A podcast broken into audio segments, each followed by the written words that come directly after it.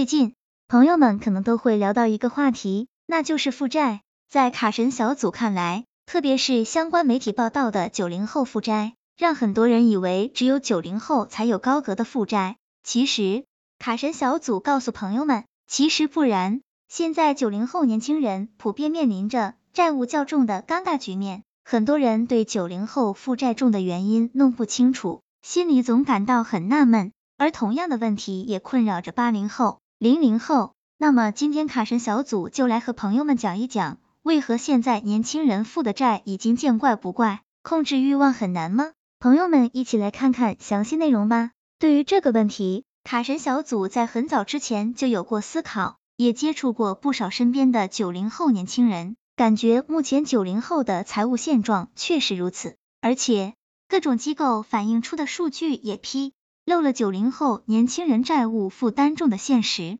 据卡神小组了解，贷款人群中九零后占比最高，达百分之四十九点三一，在亚洲同龄人中排第一。也就是说，在使用消费贷款的人群中，将近一半都是九零后。尼尔森发布的《中国年轻人负债状况报告》也指出，有百分之八十六点六的年轻人都在使用信贷产品，很大一部分人将其视为支付工具。同时，尼尔森的《中国年轻人负债状况报告》指出，在占比百分之八十六点六的使用信贷产品的年轻人当中，只有百分之四十二点一的年轻人只使用消费类信贷，并在当月还清。这意味着有超过半数人都因无法及时还清贷款而身背债务。卡神小组据央行数据显示，截至二零二零年六月三十日，中国全国范围内信用卡逾期办。年未偿信贷总额已飙升至八百五十四亿元，是十年前的十倍多。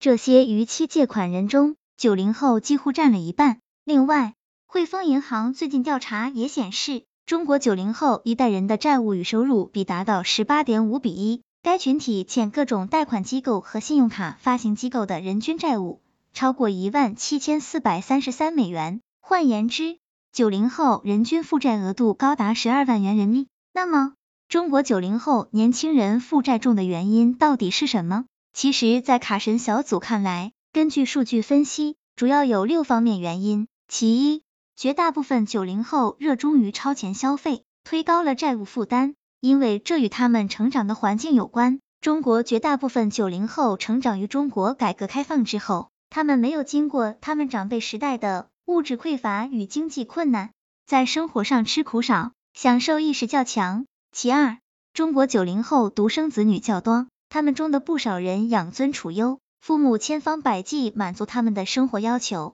调高了中国九零后的生活要求或欲望，使得他们追求高质量生活意愿增强。其三，生活在科技发达的互联网时代，网络购物消费方式兴起，激发了他们的消费意愿，使消费变得更加直接与便捷。不少九零后消费理性较差，为追求消费时尚，不惜负债消费。其四，中国九零后受到西方生活理念的影响，在消费方式上与他们长辈节约思想形成强烈反差，注重自身生活质量，也乐于花明天的钱圆今天的梦。其五，中国不少九零后生活中的虚荣性增强，助长了他们生活上的攀比意识，不惜借钱购房。购车、购买高档消费品等，使得他们普遍具有较高的负债水平。其六，各种组织机构、媒体对超前消费的推波助澜，也在一定程度上推动了中国九零后年轻人的负债意识，导致中国九零后普遍不怕负债，也触发了普遍高负债浪潮。卡神小组总结，中国九零后过度负债以及过度消费会带来不少的社会经济问题。卡神小组认为，这样容易引发债台高筑不良结局，导致不少九零后年轻人出现不良征信记录，影响个人家庭正常生活，也不利于年轻人的健康成长。根据卡神小组了解，因为每天被高额债务缠绕，可能会无心从事自己的事业和工作，同时过度负债及超前消费，使九零后年轻人在未来被债务缠身，透支消费潜力。更会导致消费断层，引发经济拉动内需的可持续。所以，卡神小组还是希望年轻朋友们能够控制自己的消费欲望，过度的消费只能让自己陷入债务的泥潭。由此，监管部门引导中国年轻人的消费与负债，尤其应提倡年轻人保持节约意识，